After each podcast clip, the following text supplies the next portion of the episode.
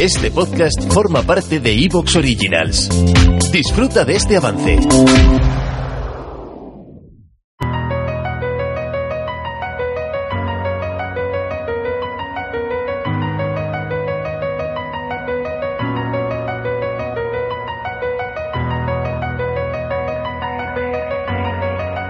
La década de 2020 y, bueno, también la de 2030 por extensión promete ser especial en cuanto a la exploración de la Luna porque por delante tenemos por supuesto el programa Artemisa que es apasionante, es el regreso de las misiones tripuladas a la Luna, podríamos verlo en marcha ya esas misiones tripuladas en 2024 y para toda la gente que no vivió la llegada del hombre a la Luna, entre los que me incluyo evidentemente, es algo que resulta fascinante el estar a solo unos años de poder ver de nuevo seres humanos en la superficie de nuestro satélite y poder vivir eso en primera persona, no tener que conformarnos con los vídeos y las imágenes del programa Apolo. Eso ya de por sí es suficiente para decir que la década de 2020 va a ser espectacular en cuanto a la exploración de la Luna, pero es que a eso le tenemos que sumar también un proyecto muy interesante y es una pieza que resulta clave para lo que se quiere hacer en la Luna en los próximos años, que es lo que anteriormente se conocía como el portal del espacio profundo, que hoy en día se conoce como la plataforma lunar o la Lunar Gateway, se la llama de las dos maneras,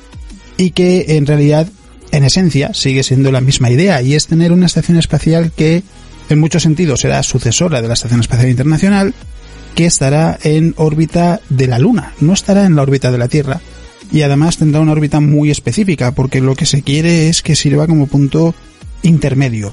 un destino para el viaje desde la Tierra a la Luna en el que los astronautas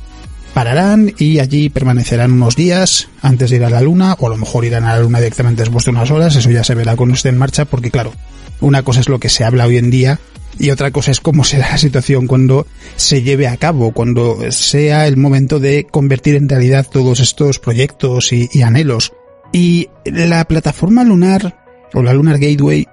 es una idea que resulta interesante en cuanto que por un lado lo que se quiere es tener una estación espacial alrededor de la Luna, pero por otro lado también que sirva como un lugar de paso para misiones tripuladas que puedan ir, por ejemplo, a Marte, que está destinado el planeta rojo en principio a ser el gran protagonista de la década de 2030 con las misiones tripuladas. Y por tanto, si intentamos ver lo que nos espera en las próximas décadas, nos damos cuenta de que esta Lunar Gateway se va a convertir en el centro neurálgico de la exploración espacial de los próximos años, en una pieza muy importante y sobre todo es lo que implica para la exploración espacial, el hasta dónde hemos avanzado que ahora ya podemos pensar en construir una estación espacial no alrededor de la Tierra, sino alrededor de la Luna. Eso es algo que lo hace muy interesante y es de lo que vamos a hablar en este podcast.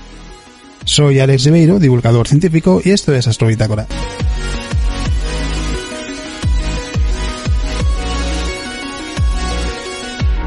We'll stop, and we'll take this opportunity to congratulate you, Atlanta, as well as the thousands of passionate individuals.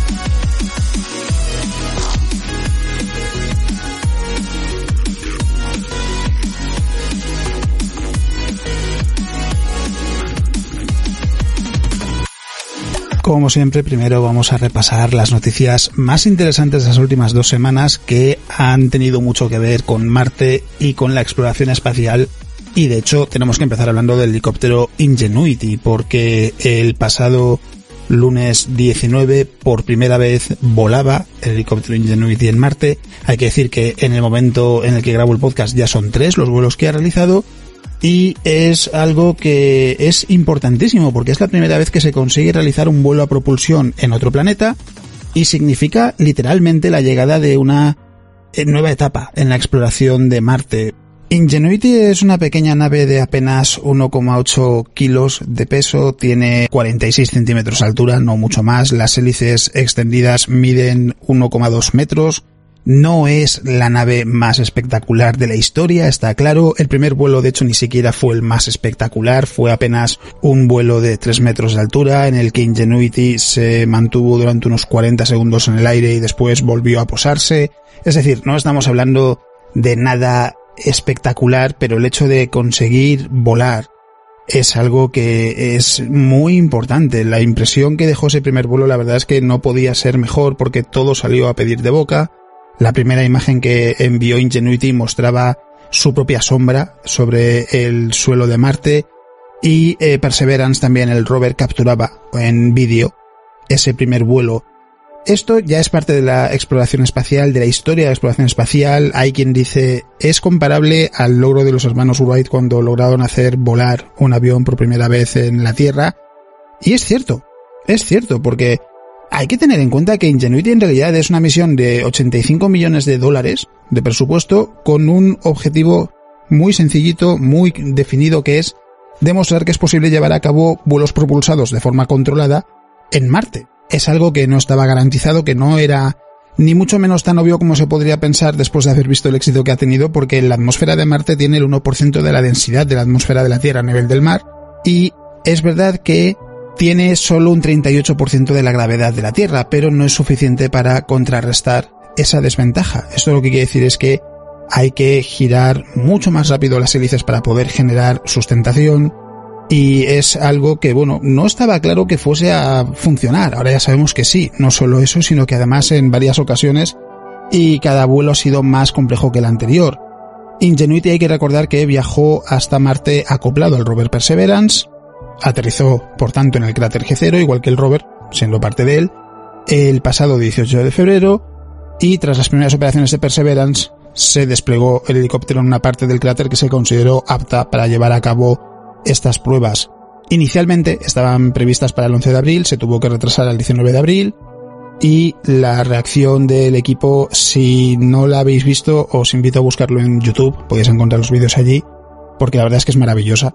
ver eh, todo ese grupo de gente que había estado trabajando en Ingenuity y cómo eh, consiguen que se convierta en realidad, que esa pequeña nave pueda volar en el planeta y, y ver que eh, todos esos años de trabajo han valido la pena porque han conseguido algo positivo. Es curioso también decir que Ingenuity lleva consigo un pequeño parche de la aeronave Wright Flyer que fue la que hicieron volar por primera vez los hermanos Wright en el año 1903, que es algo que en realidad no es la primera vez que sucede porque también en el programa Apollo ¿Te está gustando lo que escuchas? Este podcast forma parte de Evox Originals y puedes escucharlo completo y gratis desde la aplicación de Evox. Instálala desde tu store y suscríbete a para no perderte ningún episodio.